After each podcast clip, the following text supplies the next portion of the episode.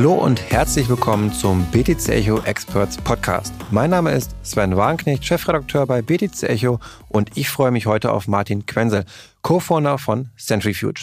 Unter dem Slogan Real World DeFi versucht das Berliner Blockchain-Startup diverse Vermögenswerte aus der echten Welt, also zum Beispiel Immobilien oder Autos, mithilfe der Tokenisierung respektive NFTs liquide und handelbar zu machen welche Marktpotenziale sich aus dem Anwendungsfall ableiten lassen, welche Entwicklungen im DeFi-Sektor gerade besonders spannend sind und wie er den aktuellen Bärenmarkt wahrnimmt, möchte ich in diesem Podcast mit ihm besprechen. Und dazu erstmal herzlich willkommen, Martin. Sven, vielen Dank. Äh, nett, dass ich hier bei dir sein darf. Ja, freut mich auch. Und wir haben uns mal Anfang 2018 getroffen. Das war so kurz nach dem Platzen der ICO-Blase.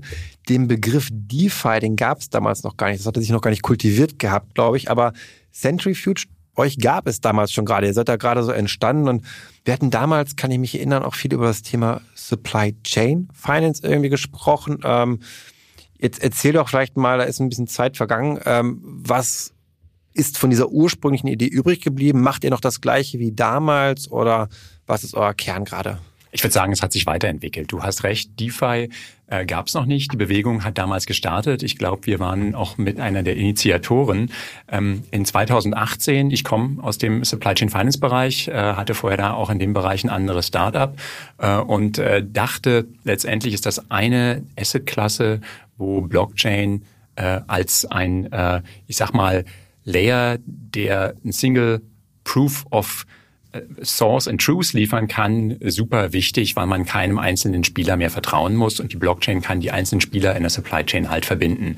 Ähm, bei Supply Chain Finance, was bedeutet das? Ist zum Beispiel, ähm, äh, ein Lieferant schickt mir eine Rechnung und ich bezahle ihn nach 30 Tagen, aber der Lieferant braucht das Geld, um seine eigenen Lieferanten äh, zu bezahlen schon früher, dann kann diese Rechnung finanziert werden. Und ich muss letztendlich dem Lieferanten glauben, dass die Rechnung okay ist und muss auch glauben, dass der, der Kunde von dem Lieferanten Lieferanten das nach 30 Tagen bezahlt. Und äh, das ist letztendlich auch bei Supply Chain Finance das Hauptproblem. Äh, nicht, dass äh, eine Rechnung bezahlt wird, sondern dass die Rechnung tatsächlich echt ist. Ne? Also alle äh, Probleme im äh, Supply Chain Finance, Invoice, Finanzierungs, Factoring, weil immer du das nennen magst, Bereich, die kommen letztendlich immer daher, dass Leute betrügen und letztendlich Rechnungen finanzieren, die gar nicht reell sind. Äh, und da kann Blockchain jetzt helfen. Und so haben wir gestartet mit letztendlich ähm, einer Plattform, die diese Spieler verbindet, äh, die Dokumente über einen digitalen Fingerprint in Form eines Non-Fungible Tokens, eines NFTs, ERC721 auf Ethereum packt und da verifizierbar macht. Äh, und äh, ich will jetzt nicht in die technischen Details gehen, aber letztendlich eine, eine Tokenisierungsplattform mit Verifizierbarkeit. Das war, wo wir gestartet haben und haben dann eigentlich ähm, versucht, klassische Bankinstitute hatten damals mit der, äh, ich glaube, äh, DG Bank, äh, mit der Commerzbank auch äh, erste Projekte mit BASF und, und äh, Evonik auf der Industrieseite, äh, hat aber letztendlich nicht funktioniert, weil das genau in den Kryptowinter reingefallen ist, die jeweiligen Beteiligten auch die, die Blockchain-Prioritäten zurückgefahren haben. Und dann haben wir, und jetzt komme ich zurück auf DeFi, letztendlich diese Finanzierungsinfrastruktur, das, wo wir gedacht haben ursprünglich, das macht halt immer noch die Bank, auf der Blockchain selber gebaut und in DeFi integriert und sind damit letztendlich eher so eine Brücke geworden, die es ermöglicht, so eine tokenized Assets in DeFi zu finanzieren und dafür auch ein Protokoll gebaut. Und das ist letztendlich jetzt auch unser, unser Kernprodukt. Und äh, das heißt auf Ethereum Tin Lake wandert jetzt auf unsere eigene Centrifuge Chain, die äh, eine Polkadot Parachain ist. Okay, das waren schon ganz viele Informationen gerade mhm. von dir. Das möchte ich noch so ein bisschen aufschlüsseln und aufbereiten. Also, diese echten Assets, Rebirth Assets, ich hatte schon gesagt, das sind eben Autos, Immobilien, das ist so ein greifbares Beispiel, irgendwie, was man da vielleicht gerne anbringt. Das verstehe ich. Okay, da, die, die möchte jemand, die sind schon da und die möchte ich zu Geld machen, weil ich dieses Geld brauche für andere Investitionen, wie auch immer. Aber was ich mich jetzt frage bei der Bank, da wird ja immer gut sehr streng geprüft, auch dass das alles so da ist, dass diese Immobilie auch den Wert hat im Grundbucheintrag und so weiter und so fort. Wie wollt ihr das denn alles jetzt sicherstellen, dass dieses geliehene Geld, was Investoren über eure Plattform dann eben denen geben, dass das auch sicher ist und glaubwürdig? Äh, erstmal muss ich sagen, das Problem ist in der reellen Welt und von Banken auch noch nicht gelöst worden. Deswegen gibt's die Pleiten, die wir gesehen haben und die Probleme, die wir gesehen haben. Also Banken selbst als eine Blackbox machen auch nur einen bedingt guten Job. Äh, und insbesondere in Assetklassen, in denen sich Banken nicht auskennen, Supply Chain Finance ist, ist ein gutes Beispiel, ähm, scheitert es auch oft genug, äh, ähm, äh, zeigen ja die Beispiele in der reellen Welt. Und da kann halt Blockchain wirklich als ein Verification Layer einen Mehrwert liefern und mit DeFi sogar dass äh, letztendlich der Werttransfer, die Finanzierung dieser Assets direkt mit auf der Blockchain passiert und man letztendlich gar keine Bank mehr braucht. Äh, dein Punkt ist letztendlich äh, Blockchain, ne? Garbage in, Garbage out. Wie stelle ich sicher, dass diese Assets, die als ein Token auf der Blockchain finanziert werden, tatsächlich echt sind, dass sie wirklich reell sind, in der in der wirklichen Welt existieren. Ähm, und dazu bieten wir halt die Möglichkeit, zum einen äh, die Daten in der reellen Welt über einen digitalen Fingerprint verfügbar und verifizierbar zu machen. Das bietet das Protokoll auch schon von Anfang an. Und diese Verifizierbarkeit den Investoren zur Verfügung zu stellen. Ähm, wenn du dir vorstellst, du hattest ja ein Beispiel mit den Autos. Leider finanzieren wir keine Autos auf der Plattform, aber was wir zum Beispiel finanzieren, ist ähm, äh, äh Hypotheken. Hypotheken für äh, ähm, äh, Immobilienentwickler, die letztendlich Immobilien kaufen, verkaufen zum Beispiel. Es ist ein amerikanischer Pool, da heißt das Hard Money oder Fix and Flip Loan. Das heißt also, ähm, es wird eine Immobilie gekauft, die Immobilie wird entwickelt, neues Dach drauf, neue Farbe ran, neue Heizung rein und dann äh, weiterverkauft für mehr Geld und dafür gibt es eine Zwischenfinanzierung. Das, der Charme hier ist, dass ähm, die äh, Finanzierungsgebühren relativ hoch sind im Vergleich zu klassischen äh, Hypotheken und zweitens die Laufzeiten relativ kurz, also relativ viel Liquidität schon drin haben. Die werden gebündelt, ähm, sprich also äh, jedes einzelne Hypothek ist ein Non-Fungible Token mit seinen eigenen äh, Finanzierungsterms. Was ist die Finanzierungsgebühr für diese Hypothek? Was ist die Laufzeit dieser Hypothek etc. Die werden aber gebündelt und Investoren investieren dann nicht in eine einzelne Hypothek, sondern diese gebündelten Hypotheken. Und die Blockchain selber rechnet dann den Wert dieses Bündels, wir nennen das Pool aus und das heißt im äh, Finanzsprech Net Asset Value, okay, NAV. Ne? Und der wird aufgeteilt auf Investoren, die jeweils dann sagen, hey, ich kenne diese Assetklasse, ich will die einzelnen Assets prüfen und kontrollieren. Das wird Junior-Investor genannt, die sind mit einem höheren Risiko drin und andere Investoren, die letztendlich einfach nur einen Return draus haben wollen, aber dann diesen Junior-Investoren als eine Schutz quasi vertrauen. Diese Investoren, die können dann halt einfach äh, äh auf die anderen Investoren vertrauen. Die Blockchain macht es verifizierbar und die kriegen dann halt einen Fixed Return. Okay, zum Verständnis, also gerade NFTs hast du davon gesprochen. Was ich ganz schön finde, NFTs denken wir oft an die bunten Bildchen, an irgendwelche Affen oder so, aber NFT ist ja vor allem was Einzigartiges und das kann eben ein Kreditvertrag auch in dem Fall sein. Genau. So habe ich es jetzt eben verstanden, dass NFTs Kreditverträge praktisch sind und dadurch ja eben ähm, schneller abgewickelt werden können als durch die Faxgeräte bei der Bank, äh, wie man es sonst noch kennt. Und mir jetzt vielleicht nochmal noch ein besseres Verständnis zu bekommen. Ähm, also du hast gerade Immobilienunternehmen gesagt. Was ist das A, typische Unternehmen vielleicht nochmal und welche Renditen kann man so erwarten? Kannst du vielleicht auch Beispiele nennen von Renditen? Absolut. Also die Renditen selbst, die sind genau so wie in der reellen Welt, weil äh, es werden Assets in der reellen Welt finanziert, die ähm, letztendlich ein, äh, ein Return oder eine Rendite erwirtschaften, die nicht höher oder anders sein kann, als wenn es eine Bank finanzieren kann. Das Protokoll selber funktioniert effektiver. Das heißt, äh, ein gewisser höherer Anteil bleibt bei den Investoren, weil äh, entsprechend Intermediäre ausgeschaltet werden, aber es ist nicht größer. Was es, glaube ich, äh, ein großer Unterschied ist, ist, dass ähm, zum Beispiel, wenn wir jetzt auf die Immobilien schauen und diese gebündelten Immobilienkredite und ich kann in die investieren, dass das Assets sind, in die ein normaler Investor gar nicht investieren kann. Das sind Banken, die strukturieren das, syndizieren das zu Banken und dann ist es für einen normalen Investor, selbst größere Profi-Investoren gar nicht verfügbar und die können hier mitspielen. Das ist die eine Seite.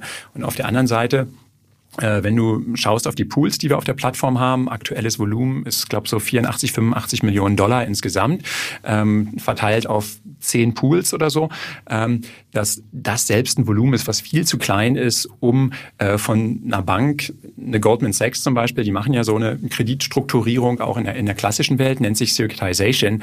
Die fangen in der Regel bei Portfolios an, wo ein einzelnes Pool, einzelner Pool, einzelnes Portfolio 200 Millionen oder mehr ist, um den Aufwand letztendlich ähm, zu äh, ich sag mal, ums, ums affordable zu machen. Ne? Also was sagt man im Deutschen, ums, ums den, äh, um, um es gewinnträchtig für die Bank zu machen, ähm, weil die Unkosten so hoch sind für die gesamte Strukturierung. Und da sieht man auch schon, dass so ein Blockchain-Protokoll extrem viel effizienter ist, weil du halt diese ganzen Intermediäre nicht brauchst.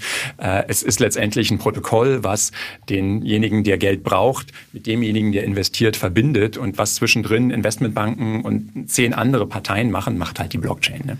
Jetzt ist das, was du mir gerade erzählst, ja etwas, was schön vom Narrativ her passt. Also gerade DeFi oder auch Blockchain soll das ganze Finanzsystem inklusiver machen, mhm. einfacher zugänglich machen, eben damit nicht nur eine Goldman Sachs dran partizipiert, sondern eben theoretisch jeder andere auch. Da man spricht man gern von dem Begriff der Massenadoption. So, der ist schön und dafür ist DeFi ja auch irgendwie gedacht. Aktuell ist natürlich trotzdem DeFi noch eine Nische für die meisten Menschen, noch zu schwer zugänglich, noch nicht so praktikabel. Wie würdest du das denn sonst sehen? Was sind so die größten Herausforderungen, damit wir eben diese PS auch auf die Straße kriegen für eine breite Bevölkerung und nicht für so ein paar verrückte Leute wie uns? Äh, DeFi glaube ich, hat in der ersten Welle jetzt in den letzten paar Jahren die Finanzinstrumente gebaut, äh, die Krypto brauchte und die für Krypto funktionieren und wo letztendlich alle, die in Krypto sind, letztendlich äh, in Krypto selber Leverage hatten und Produkte hatten, um letztendlich ihre Krypto-Investments zu optimieren. Genau diese Produkte letztendlich sind für reelle Werte genauso anwendbar. Und äh, das ist letztendlich auch das, was wir machen wollen. Ne? Genau diese, deswegen reelle Werte raufbringen. Und äh, es ist vielleicht auch gerade genau der perfekte Sturm, den wir aktuell sehen, um äh, für diese, ich sag mal, reellen Anwendungsfälle äh, auch einen Durchbruch zu erzielen. Ähm, es gibt halt nicht diese astronomischen äh, äh, Returns oder Renditen, die wir jetzt im Krypto-DeFi-Bereich sehen. Die sind halt eher traditionell, äh, aber dafür sind sie auch unabhängig von Krypto. Also wenn du dir anschaust, TWL und die Ret äh, Total Value Locked in Centrifuge und die Returns on Centrifuge, die sind halt null beeinflusst vom Bitcoin-Preis auch gewesen. Das hat sich nicht verändert. Und äh, wenn ich dann halt ein Senior-Investor bin in so einem Real Estate-Pool und dann vielleicht fünf oder sechs Prozent Prozent Return mache, äh, dann ist das halt nicht abhängig vom Bitcoin-Preis, es ist abhängig von dem Wert der Immobilien darunter. Und ich mache halt, auch wenn der Bitcoin auf 5000 äh, Dollar fällt, trotzdem eine 5 oder 6 Prozent Return.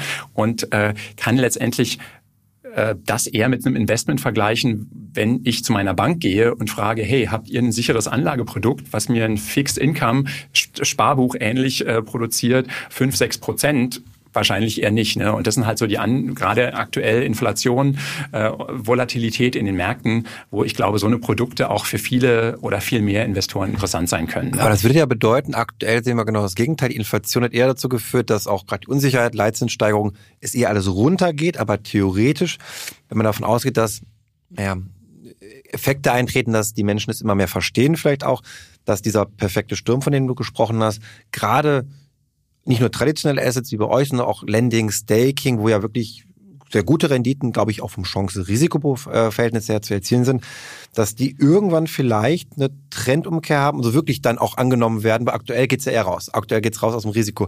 Also, teilst du diese Ansicht, dass es eigentlich ein Widerspruch ist, den wir gerade erleben? Es müsste genau andersrum sein, dass mehr Menschen reingehen, anstatt rausgehen?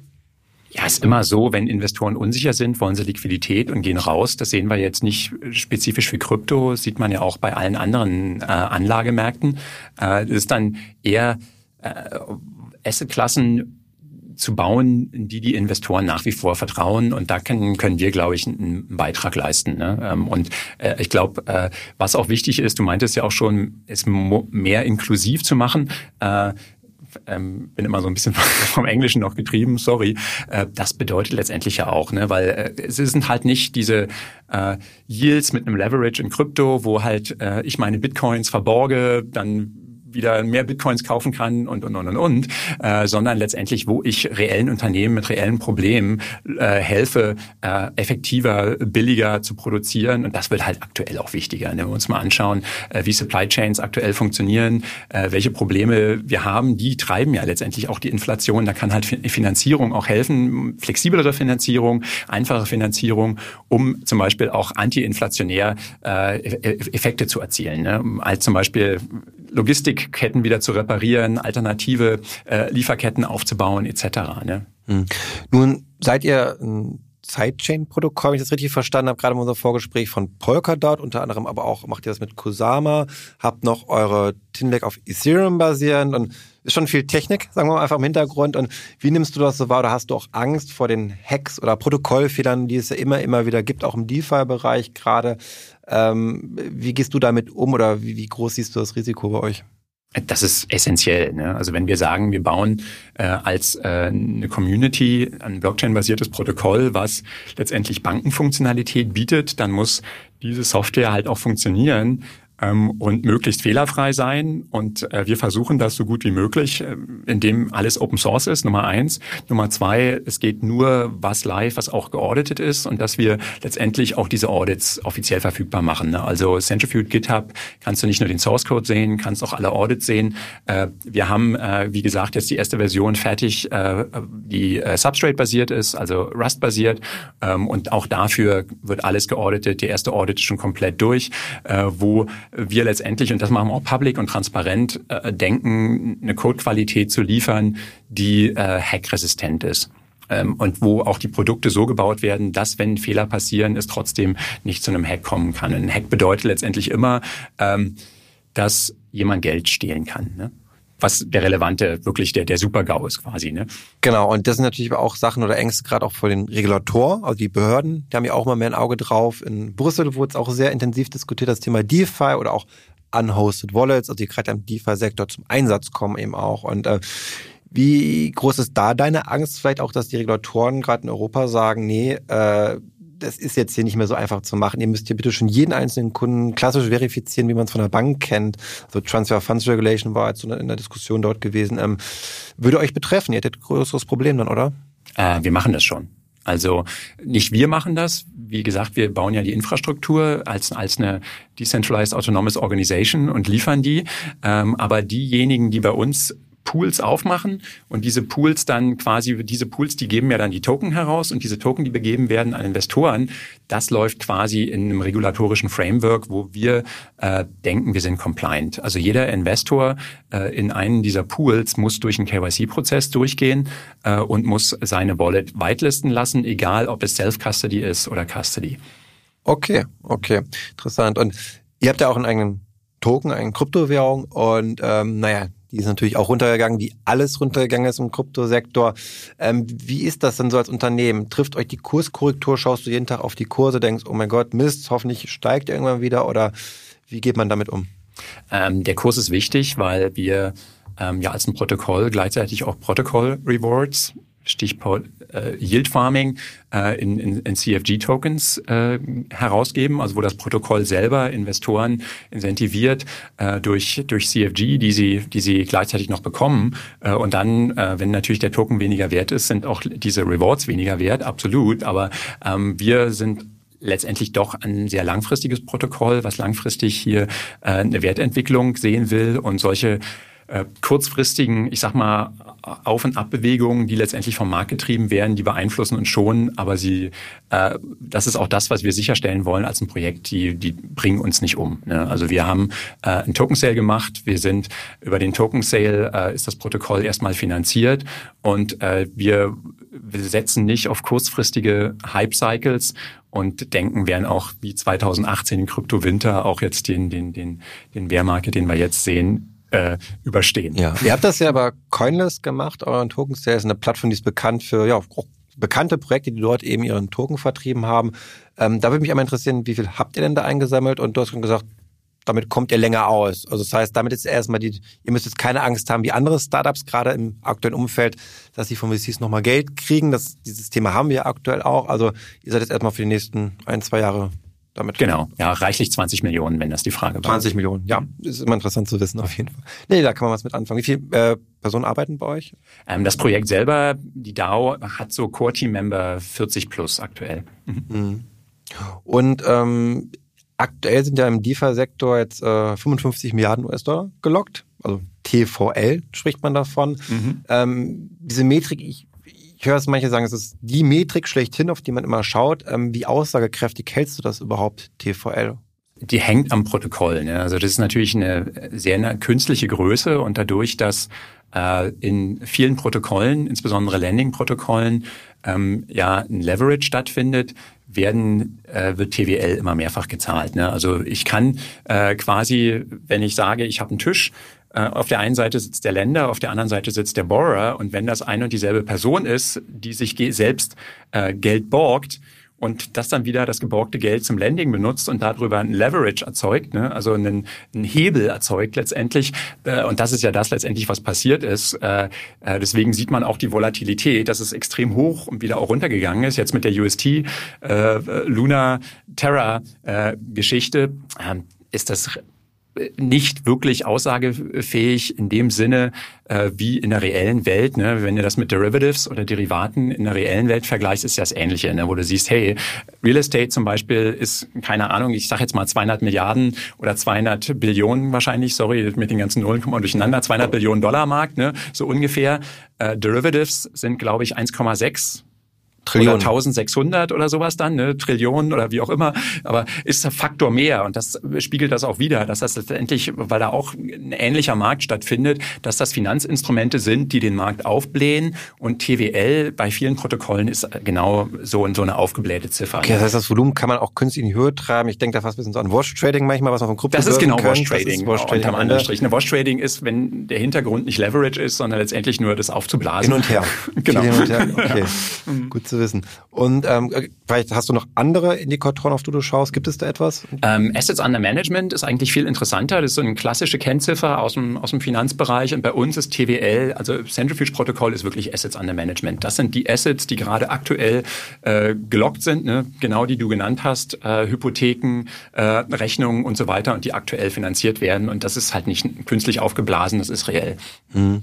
Und im DeFi-Bereich gibt es ja auch verschiedene Sektoren. Es gibt ja die, die Börsen, es gibt die Stablecoins, irgendwie Lending, Derivate oder wo siehst du deiner Meinung nach gerade mit das größte Wachstumspotenzial, was so eine kommerzielle Etablierung angeht? Ich denke, ähm, der erste große Schritt wird sein, äh, um zu sagen, es gibt äh, einen Real-World Impact. Das heißt also, äh, die reelle Finanzwelt nutzt DeFi als äh, ein Finanzinstrument wird der Stablecoin-Markt sein. Bin ich bin ich sicher, dass äh, große Marktspieler entweder eigene Stablecoins begeben oder zusammen mit Zentralbanken äh, ein Stablecoin-System aufbauen und das wird quasi die erste große Entry Barrier oder, oder Eintrittsbarriere beseitigen, um zu sagen, hey, es kann eine Mass Adoption geben. Und glaubst du beim Thema Stablecoin, ich war jetzt letztens auf dem, in Zürich gelandet, am Flughafen, mhm. und da gibt es ja viel Werbung von Private Banking, viel oder teure Uhrenmarken, unter anderem aber auch war eine Werbung, eine größere Kampagne von USDC. Circle, Stablecoin, war dort am Flughafen groß eingeblendet worden. Ich dachte, wow, krass. Ähm, Gerade geht der Coin ja eh relativ, beziehungsweise zu Tether, zur Nummer eins aktuell noch, äh, holt USDC sehr, sehr stark auf, kann man mhm. sagen, von der Marktkapitalisierung. Da würde mich auch nochmal deine Einschätzung interessieren bei den Stablecoin-Markt gerade auch algorithmische Stablecoins äh, haben ja gerade ein schlechtes Image wegen Terra. Wie glaubst du, wird sich das entwickeln? Werden Stablecoins eher die ganz langweiligen, durch Staatsanleihen gedeckten Stablecoins sein oder werden wir doch nochmal aus dem innovativeren Bereich auch eine Bewegung sehen?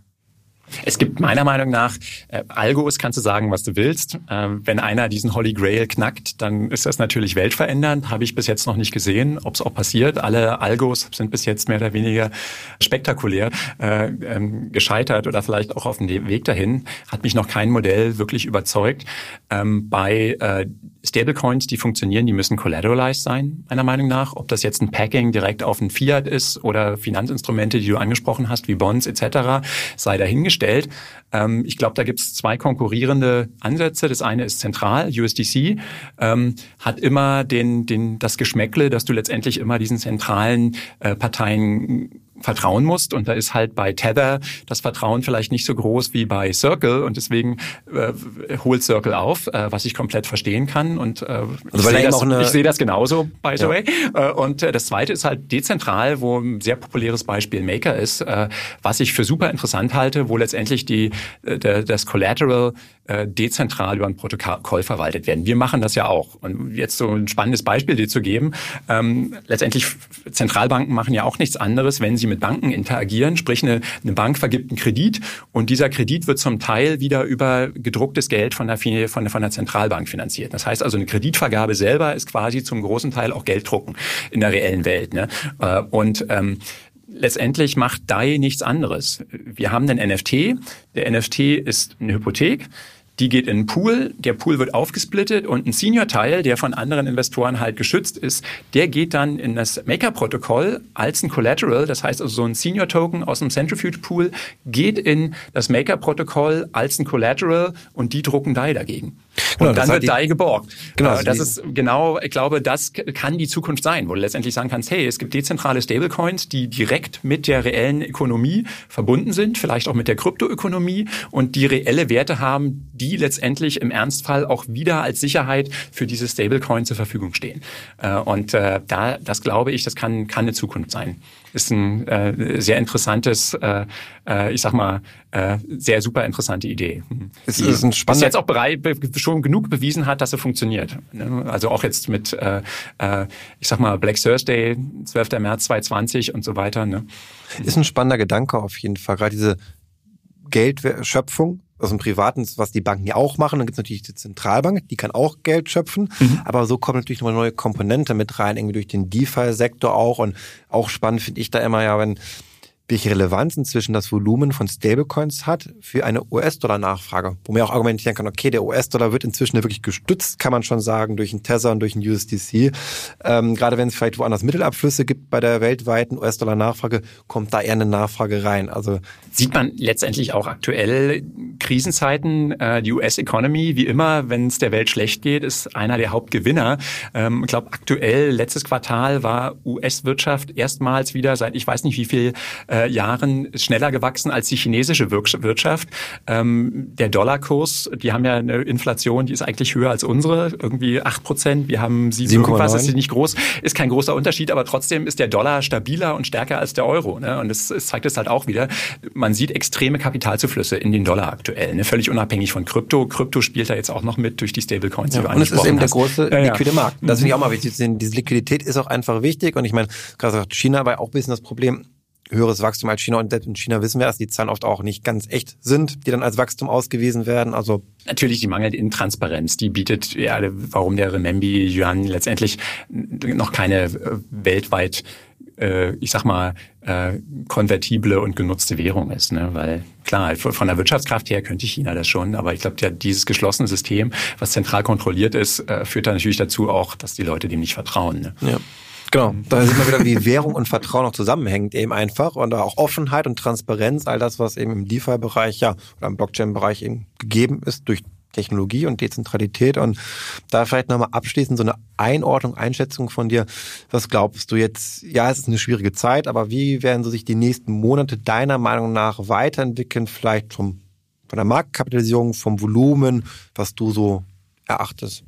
Super hart zu sagen. Ne? Also äh, ich glaube, kurzfristig sind makroökonomische Aspekte äh, entscheidend für die Marktbewegungen langfristig, glaube ich, äh, nach wie vor wird DeFi die Welt verändern und wird, äh, wenn ich jetzt nicht über Monate, sondern Jahre rede, äh, dann, äh, bin ich super bullish und denke, ähm, Banken, wie sie heute funktionieren, werden äh, zum Großteil in DeFi aufgehen. Entweder werden sie es nicht überleben oder wenn sie es überleben, völlig andere Institutionen sein und auch anders funktionieren. Ist doch ein sehr schönes äh, Schlusswort, finde ich. Und damit sind wir auch am Ende angelangt. Ja, erstmal vielen Dank für deine Insights, äh, Martin, und viel Erfolg im DeFi-Space dann weiterhin, dass ihr das auch alles umsetzt und schafft und weiter wächst natürlich auch. Und ähm, ich hoffe, ihr da draußen konntet auch etwas mitnehmen. Und wenn ihr Feedback zu unserem Podcast habt, dann schreibt uns doch gerne an podcast.btc-echo.de. Und ja, dann bleibt mir nichts mehr anderes zu sagen, als euch alles Gute zu wünschen und ich sage mal bis zum nächsten Mal.